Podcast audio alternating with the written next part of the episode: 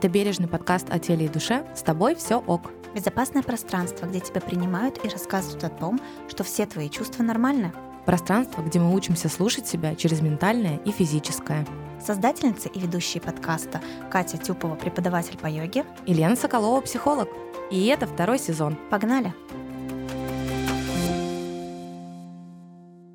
Привет! Сегодня мы начинаем новый блог на общую тему зависимость, потому что тут точно мы не обойдемся одним выпуском, вот поэтому у нас будет блок таких выпусков. И первый выпуск посвящен самому определению зависимости и созависимости. Мы обсудим, что такое зависимость и созависимость, чем они отличаются и как формируются. И в целом, какие бывают виды зависимостей.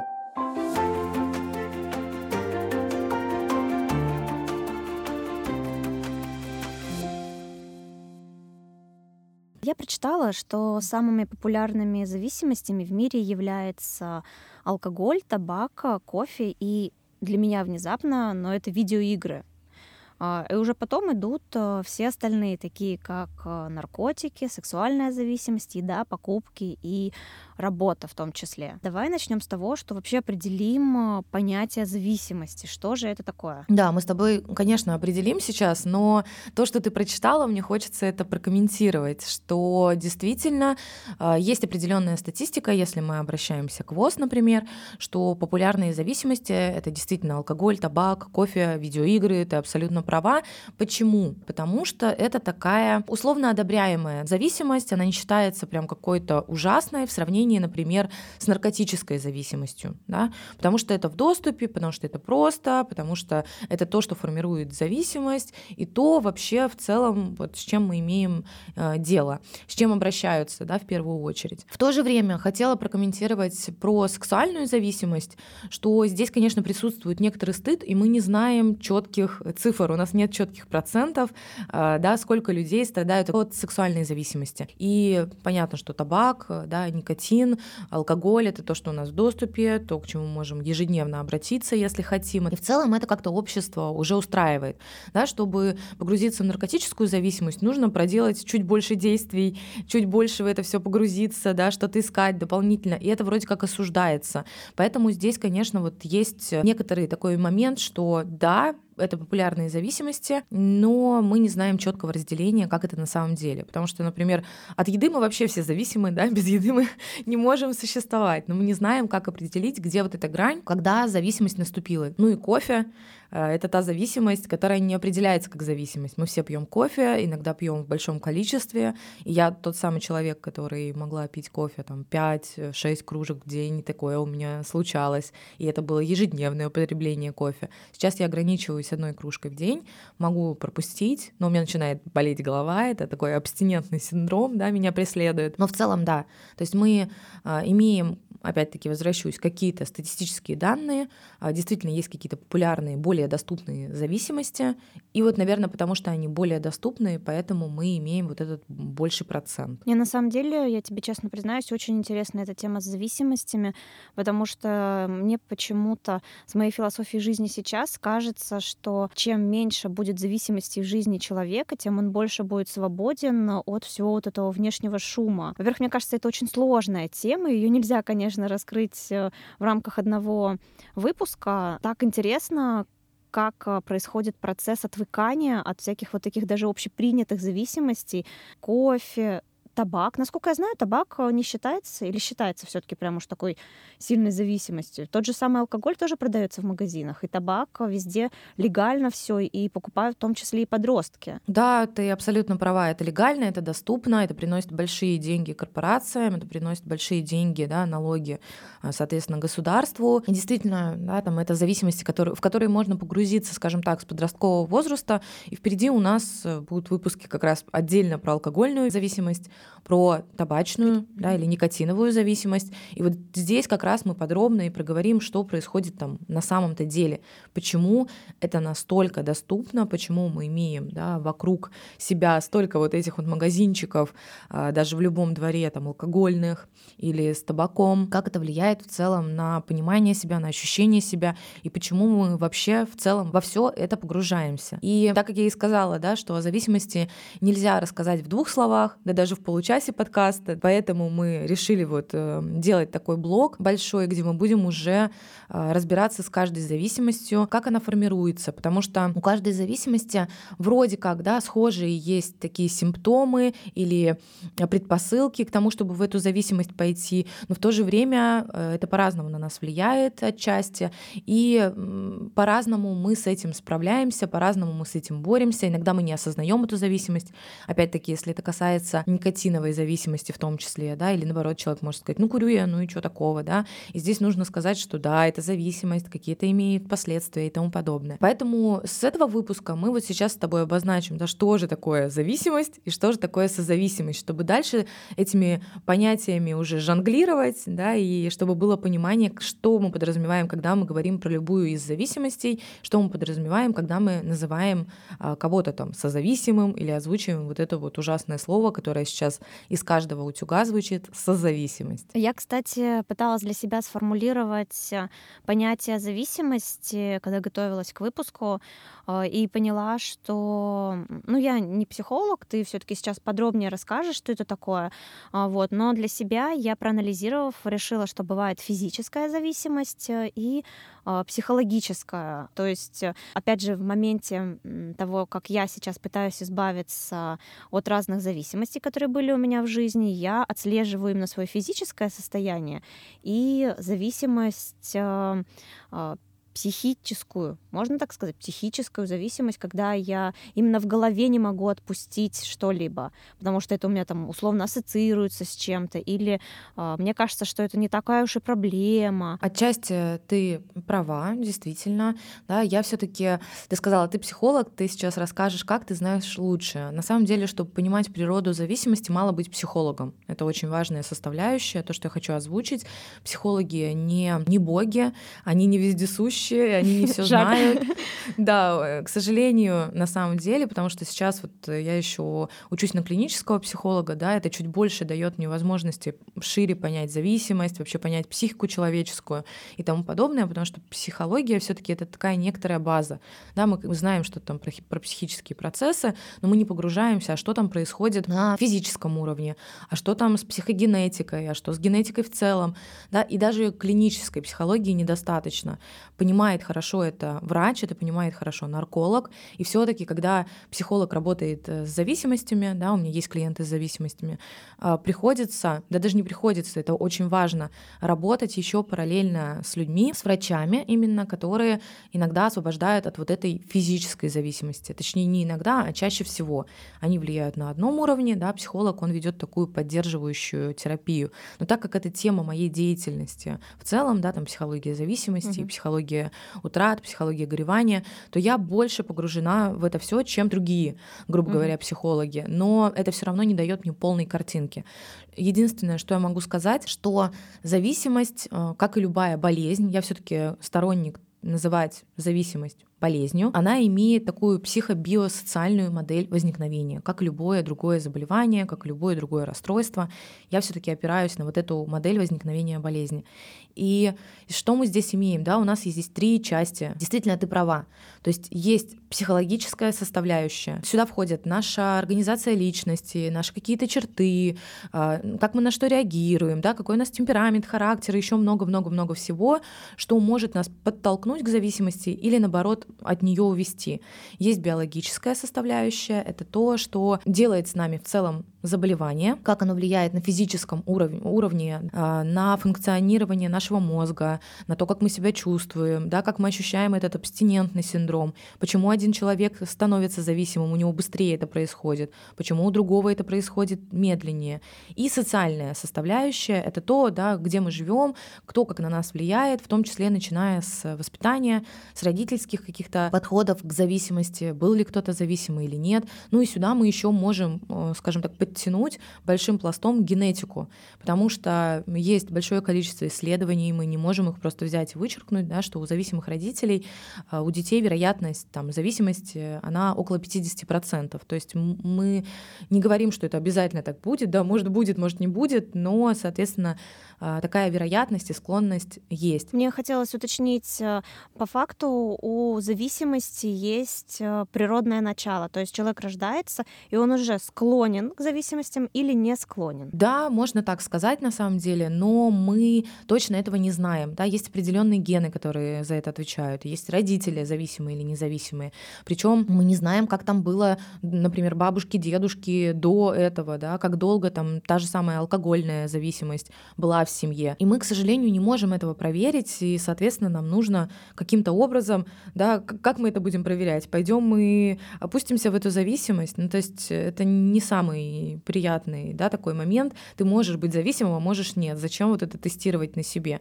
Но действительно мы знаем, что есть генетика, а есть еще биологическая составляющая. Действительно, на кого-то быстрее это подействует, на кого-то медленнее. То есть я думаю, ты и я знаем людей, которые выпивают, выпивают э, много, можно сказать, выпивают долго. Есть ощущение, что они живут так очень-очень-очень много лет. Это, возможно, какой-то бытовой алкоголизм, но они как будто бы не двигаются дальше, у них нет вот этих вот переходных стадий, и они не становятся вот этими алкоголиками, там, алкоголик, как будто бы, да, а у кого-то это происходит быстро. То есть человек только погрузился там в алкогольную, например, зависимость, или только погрузился в наркотическую, и все, и он уже в бэт-трипах каких-то, он уже в непонятных компаниях, и он уже, мы прям наблюдаем, как он там за год, например, скатился по социальной лестнице.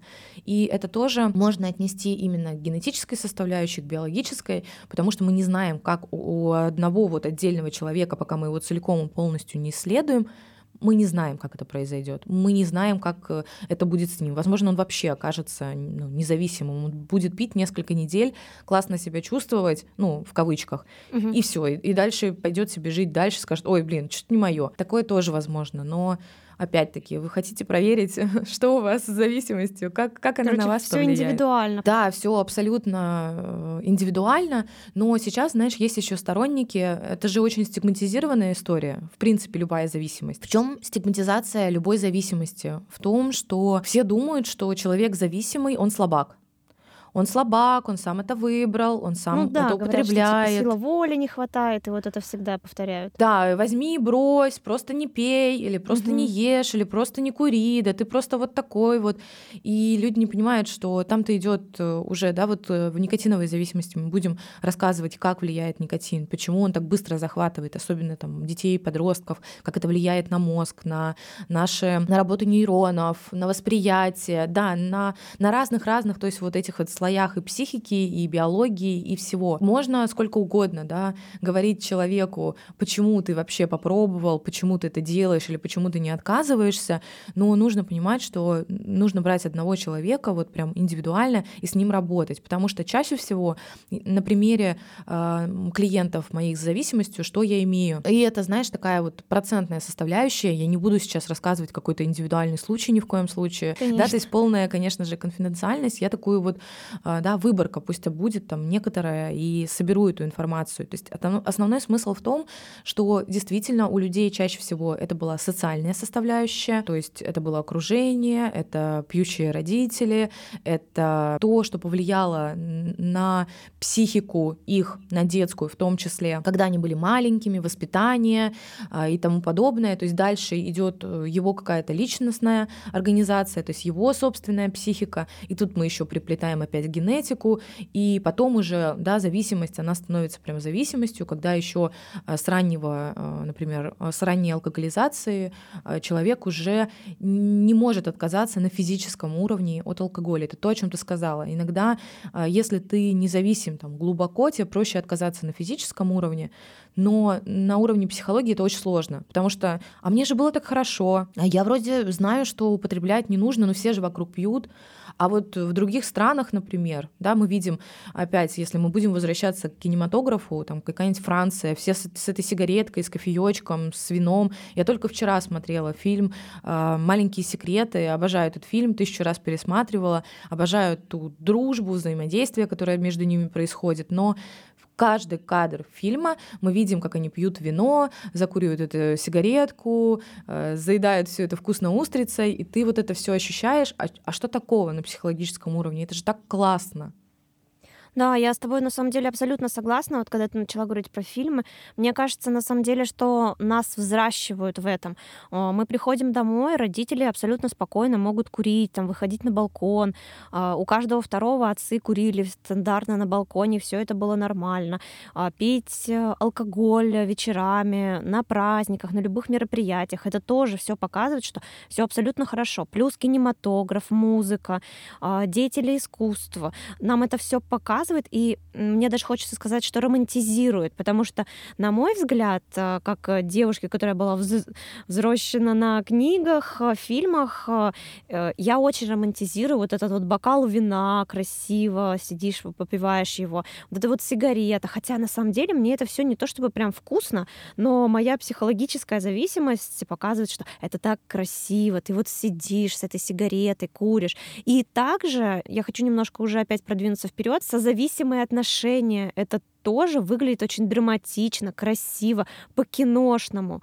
И это вызывает те эмоции, которые а, зачастую, возможно, люди хотят видеть в своей жизни, потому что их жизнь такая спокойная, рутинная, и иногда хочется такой встряски, и это то, что дает эту встряску, вот эти вот зависимости э, алкогольные, никотиновые, любые, э, с отношениями, все это дает, наверное, вот эту встряску, которую, которой организм очень быстро привыкает. Да, скорее с тобой соглашусь соглашусь, да, сделаю там некоторые комментарии, и Абсолютно, абсолютно так. Да, это то, что романтизируется, это то, на чем мы выросли, это те песни, которые мы слышали, и про зависимость, и про созависимость. Как справляться со стрессом? Наверное, нужно напиться и тусить и тому подобное. Конечно, да, у нас еще да, нет да, да. никаких навыков справления со стрессом, никаких навыков справления с трудностями. Или есть вот эта романтизация, опять-таки, переживаний каких-то, что почему-то жизнь, она должна быть какая-то эмоциональная, тебя должно выкидывать, да, постоянно от одной вот эмоции вот к другой эмоциональные качели.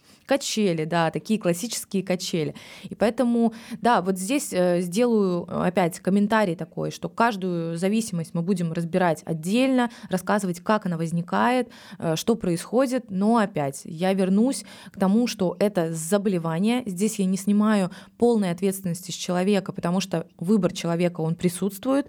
Действительно, человек выбирает употреблять вещество, употреблять алкоголь, употреблять никотин или нет, но мы все-таки должны сделать э, такую пометочку э, и галочку такую поставить рядом с вот этим выбором, что выбор тоже обусловлен очень сильно социальным э, окружением, воспитанием и еще, еще, еще, потому что ребенок какой-то где-то в глубинке, в деревне, где, например, все пьющие, где у него нет возможности развлекать себя какими-то другими способами, будет удивительно, если вдруг он такой, да, единственный просто вырос какой-то Будда в деревне, в какой-то в глухой, и решил, что, да, ну, Ломоносов, например, есть исключение из правил, да, он пошел. Нет, конечно, исключений много. да, и тому подобное. Поэтому есть исключения, но вероятность того, что ты поддашься своему окружению и тому социальному, и плюс еще генетика, и еще, еще, еще, да, она, конечно, выше. Поэтому мы не снимаем ответственность с выбора человека, но мы должны сказать о том, что вещество делает дальше все за тебя своим мозгом. Там, вещество, алкоголь, опять-таки, я здесь подразумеваю все зависимости. И любая зависимость, она не спрашивает тебя, ты хочешь стать зависимым или нет, мы делаем сейчас какой-то выбор или нет. Какие-то зависимости формируются долго, какие-то очень быстро, к сожалению, к большому. И вот дальше, а, так как следующие выпуски будут посвящены зависимости, давай сейчас мы а, попытаемся сконцентрироваться на созависимости как раз.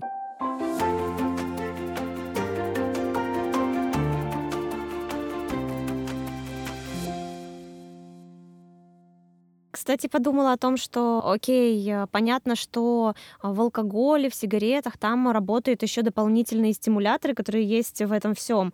Но как работает с, со зависимостью? А, это чисто получается работа нашего мозга, который вот сам вырабатывает нужное вещество, которое тебя заставляет подсаживаться на это все. То есть это, это вообще несет исключительно природу личностную. Знаешь, здесь мне хочется сначала опять немножко подушнить по классике жанра. Давай, давай, давай, люблю как твои обычно. заметочки. Да, да, если бы не было тебя в этом подкасте, то это был такой исключительно бы душный подкаст, у меня было бы два с половиной слушателя, но я им очень рада, потому что я, да, люблю э, погружаться немножко да, в научную психологию, потому что это очень важная составляющая. Созависимость, вот если мы попытаемся ей сейчас дать определение в целом, как она работает, как она на нас влияет, мы должны вернуться к тому, что вообще этот термин появился очень недавно. Вот относительно психологии прям очень. Он появился в 80-х годах. Это считается очень недавно для того, чтобы за вот эти 40 лет прям классно изучить, э, да, понять, что с ним делать и тому подобное. Я сейчас сразу задумалась о том, что а как раньше это называли? По-любому это было. Это не началось э, в конце 20 века. Явно раньше были же такие же люди, которые также вот э, э, создавали созависимые отношения. Но как они это обозначали? Я, слушай, не скажу тебе точно, как они это обозначали, но если мы вернемся к истории, я думаю, что таким вопросом не особо-то задавались, потому что все обусловлено а, историей, все обусловлено событиями, которые происходят. И если жена должна была идти за мужем, например, если он там пьющий, бьющий и тому подобное, мы это воспринимали как э, что-то само собой разумеющееся. Да? Во-первых, потому что у женщины не было прав, а во-вторых, потому что ну, были определенные, скажем так, исторические влияния да, или там социальные, почему ты должна делать это, а не делать это и тому подобное. И, возможно, этим вопросом в принципе не задавались, поэтому и не было этого термина. Появился он опять, э, да, вернусь к датам, э, в начале 80-х годов, и определялось изначально это как жена алкоголика, то есть жена зависимого человека, чаще всего жена. Понятно, что партнер. Mm. Давай вот мы здесь То не есть... будем э, говорить жена. Созависимость раньше обозначалась э, именно э, как партнер человека, который был в другой зависимости. Да, именно так. То есть изначально mm, то есть этот нет, термин... не имел отношения к личным отношениям. Нет, это не совсем имело отношение к личным отношениям. Ну, то есть оно всегда имеет отношение, потому что эти же, э, эта пара, да, созависимые и зависимые, они находятся в отношениях. Uh-huh. Но в целом uh-huh. это имело под собой э, как раз-таки э, главную вот эту причину. Есть какой-то зависимый человек, а рядом находится созависимый, то есть должна присутствовать зависимость. Это потом уже, да, термин созависимость, он начал, ну, благодаря изучению, благодаря исследованиям, он начал уже по-другому определяться, да, по-другому выглядеть. То есть э, сделали вывод, что созависимость — это всегда про отношения всегда. Да? И сейчас э, к созависимости э, мы не имеем четкого термина, потому что сейчас к созависимости относят почти все.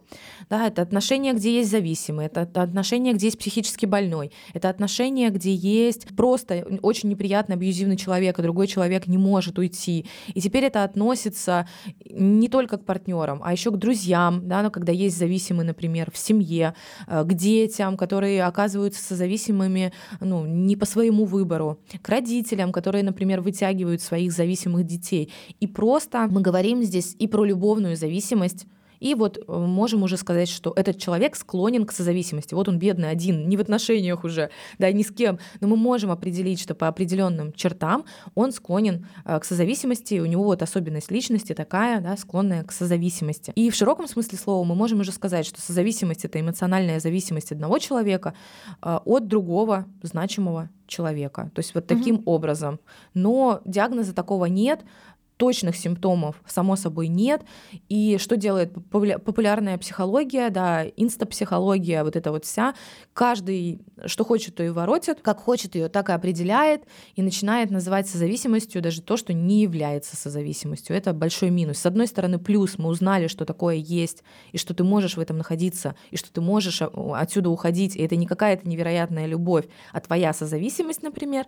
Но с другой стороны, а, теперь все называют созависимостью, и там тебя э, не хочешь договариваться, это созависимость, все, уходи из этих отношений, пошел человек в жопу и исключительно опирайся на свои чувства. Я вот, э, когда готовилась э, к выпуску, тоже читала много о зависимостях, разных созависимостях.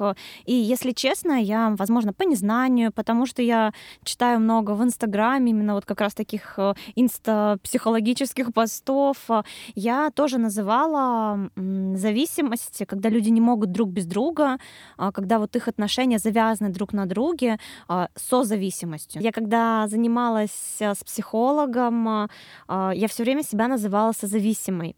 Но мне почему-то казалось, но опять же, я начиталась всего того, что есть в интернете. Я очень люблю читать всякие психологические статьи, смотреть видео. Это, так сказать, guilty pleasure моя, угу. вот, э, на которую я с удовольствием трачу время. Насмотревшись всего этого, я сделала для себя вывод, что я созависимый человек, потому что вот у меня это формируется так, легко формируется зависимость, и вот и психологическая, и все это легко а, образуется, и при работе с психологом я так сразу сказала, ой, я созависимая. Угу.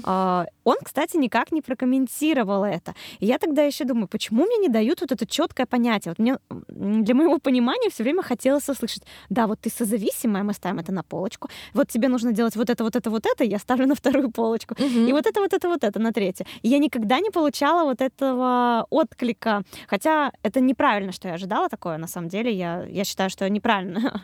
Ожида... Неправильные у меня были ожидания от э, работы с психологом. Да, по списку поскольку никто вам не скажет, что делать, вам скажет это только психолог, э, который, ну, я могу только назвать это, да, специалист в кавычках, который э, вдруг решил, возомнил себя богом и сказал, что вам делать, как делать, чтобы быть счастливым. Это очень странно на самом деле. Я здесь хочу сразу обозначить э, важную вещь. Мне кажется, у меня все важно всегда.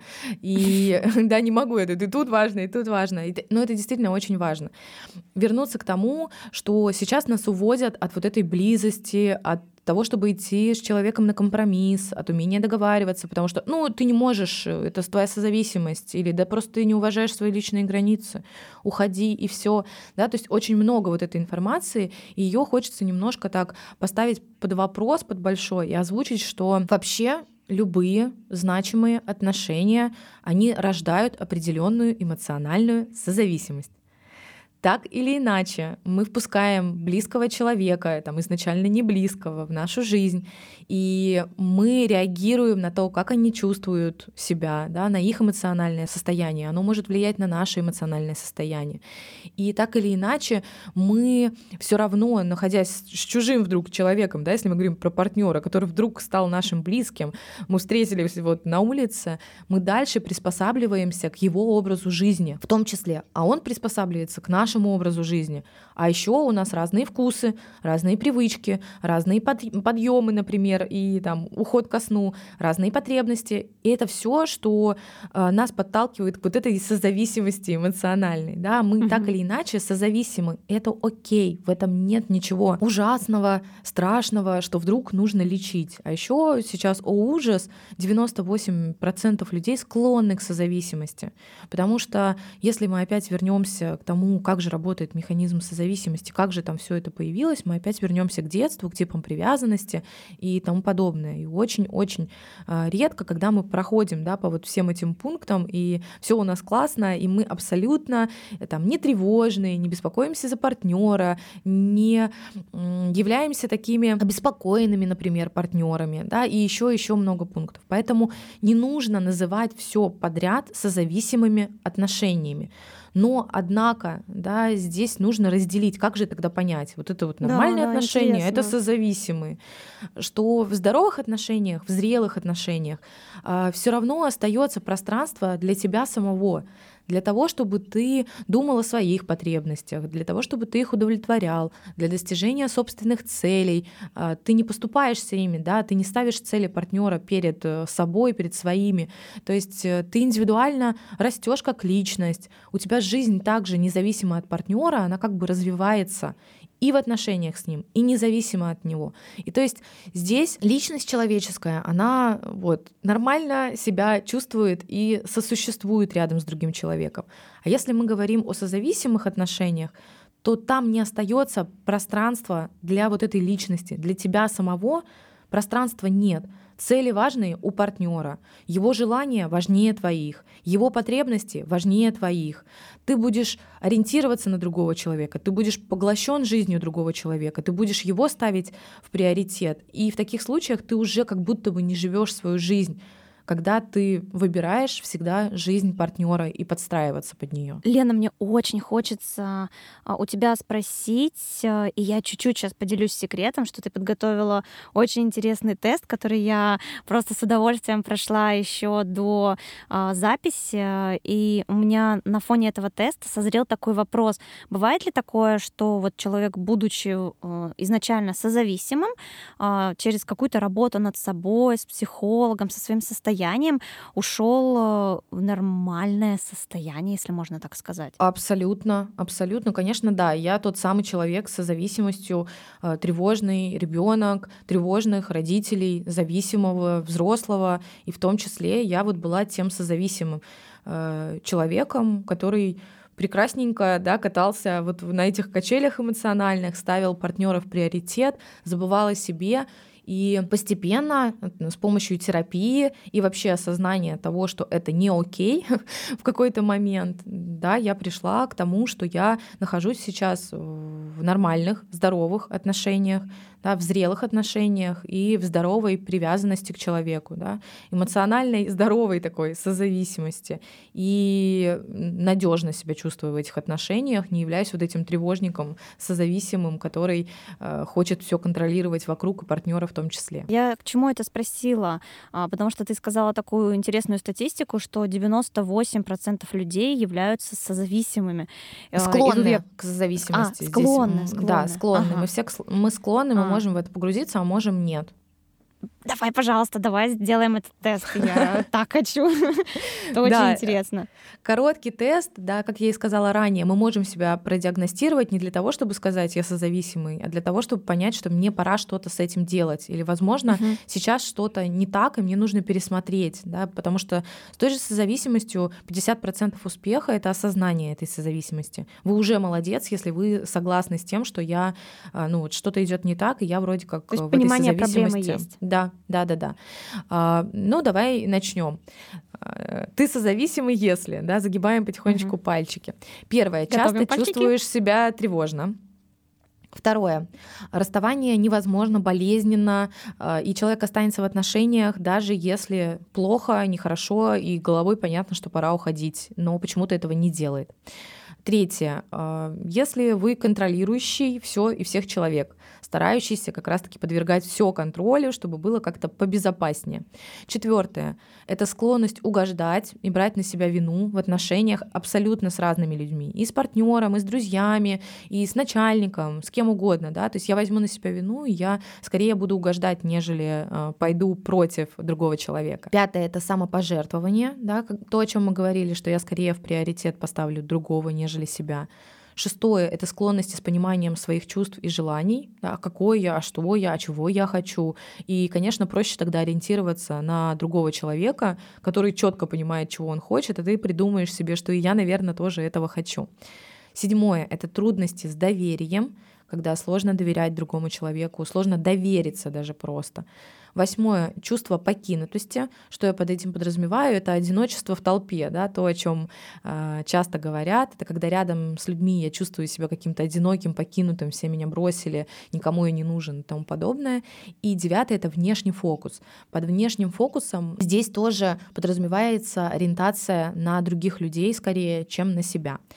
Если вы загнули хотя бы 5 э, пальчиков в этом всем, да, то здесь уже очень-очень четко нужно задуматься, а что мне с этим делать. Потому что это просто качество вашей жизни, потому что это просто мешает э, жить вам, а не кому-то другому. Для других вы чаще всего удобный такой хороший человек. Ну вот э, сегодня, на сегодняшний момент я загнула 4 пальца, хотя слушая все эти пункты и анализируя свою жизнь в прошлом, буквально буквально два года назад я бы загнула все девять пальцев, а, потому что вот просто по всем пунктам попадала. И вот, наверное, два года спустя, благодаря работе над собой, изменению образа жизни а, и, опять же, ухода от многих а, зависимостей разных, алкогольной, никотиновой и в том числе созависимых отношений, я сейчас вышла на 4 пункта. Это ли не победа, возможно? Это, это победа, Катя, это прекрасный путь, потому что я, мне кажется, тоже пунктов 8 бы прекрасно сказала про себя «да» когда-то давно, и, может, года там 3-4 назад, это точно мне соответствовало. И на данный момент это не значит, что у меня нет пунктов. Я иногда чувствую себя тревожно, да, я могу загнуть этот пальчик. Я склонна к самопожертвованию в отношении близких, ну, прям очень сильно, а, если честно. И я вот тот самый контролирующий все и всех людей, и ты можешь прекрасно это на себе да. ощутить, как я тебя да. задолбала с этими э, сценариями, с тем, а что, а как, а если и тому подобное. Это не значит, что все плохо, да, все, у меня диагноз, ты созависимый, живи как-то с этим, страдай, мучайся и тому подобное. Нет, и это тоже большой путь, который я прошла. Это забавно с тем, что я всегда считала себя супер контролирующим все человеком, который потом все появилась я, да? А потом, да, да, да, потом, когда мы стали вместе намного больше времени проводить, и вообще я, поняла, что э, мой контроль вообще не достиг еще уровня твоего контроля. Да, да, да, это 5% от моих 100. Да, я, я, прав, я это понимаю, да, я с этим работаю. Я, э, ты знаешь, часто сама тебе пишу спасибо там, что ты не реагируешь на какие-то мои вот эти вот выпады, или спасибо, что ты а, там со своей стороны что-то делаешь сама, и да, там мне не приходится озвучивать, там говорить, напоминать. То есть для меня это очень важно, потому что да, действительно, это вот тот пункт, с которым мне тяжело очень бороться. Это есть до сих пор, это есть в отношении партнера, это есть в отношении сестры, это есть в отношении мамы, то есть в отношении друзей ты не можешь это полностью исключить. Но то, что у меня было раньше, это прям очень-очень мало от того, что осталось сейчас. Да, здесь, конечно, имеет значение вот то, о чем мы говорили до этого. Организация личности, детство и тому подобное. Да, сюда же мы можем как раз а, притянуть ВДА, да, такой термин, как взрослые дети алкоголиков, угу. которых у нас также будет э, выпуск э, в блоке зависимостей. Э, тоже там формируется вот эта тревожность, некоторая нервозность и контролирующий вот этот ребенок, который за все отвечает сам и пытается как-то благодаря этому контролю справиться со своей фрустрацией там в том числе.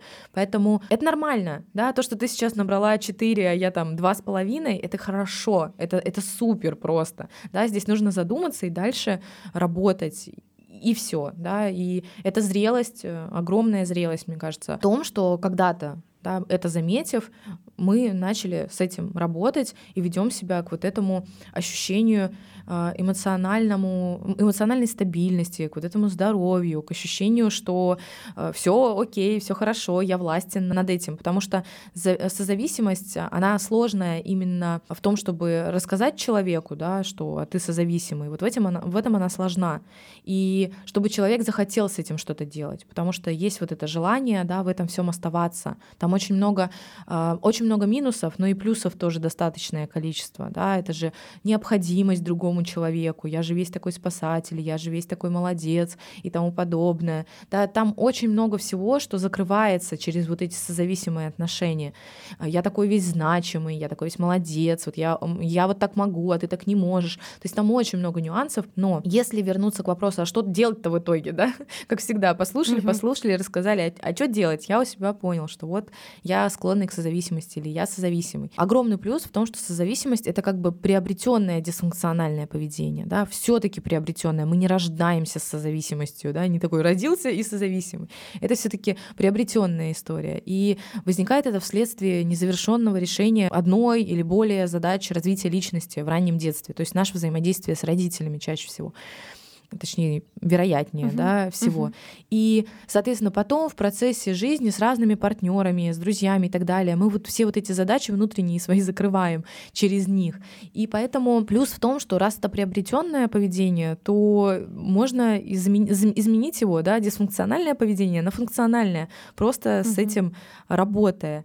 И здесь я бы, наверное, озвучила такую вещь, что, конечно же, терапия — это то, что помогает. Это не постики в Инстаграм, да, не читать, не диагностировать себя бесконечное количество времени, а пойти и поговорить даже элементарно с консультантом, да, с психологом. Что еще? Вот то, о чем ты сказала, осознание вот этой созависимости, что да, и, во-первых, я склонен, что очень много людей склонны, что фильмы, книги, песни, они формируют у нас э, представление о том, что эти отношения окей, но нужно прийти к тому, что можно чувствовать себя хорошо, спокойно, здорово, не в созависимости с другим человеком. Это будет качественно другой уровень взаимоотношений, любви, жизни в целом и дружбы в том числе. Спасибо, что разъяснила мне понятие зависимости и созависимости. Я, на самом деле, правда, очень много для себя нового узнала, хотя действительно о термине созависимость сейчас с каждого утюга слышно. Но при угу. этом, оказывается, мы все-таки его не очень правильно понимаем. Здесь полностью соглашусь, что очень много информации, с которой приходится сталкиваться, и непонятно вообще, что со мной происходит. И за счет этого как раз мы чувствуем себя очень часто больными, да, потому что нам всем говорят, ты созависимый. Здесь очень хочется сказать, что с вами все окей, а зависимости мы уже подробнее разберем в следующих выпусках. Всем спасибо и пока-пока. Пока. Это был подкаст «С тобой все ок».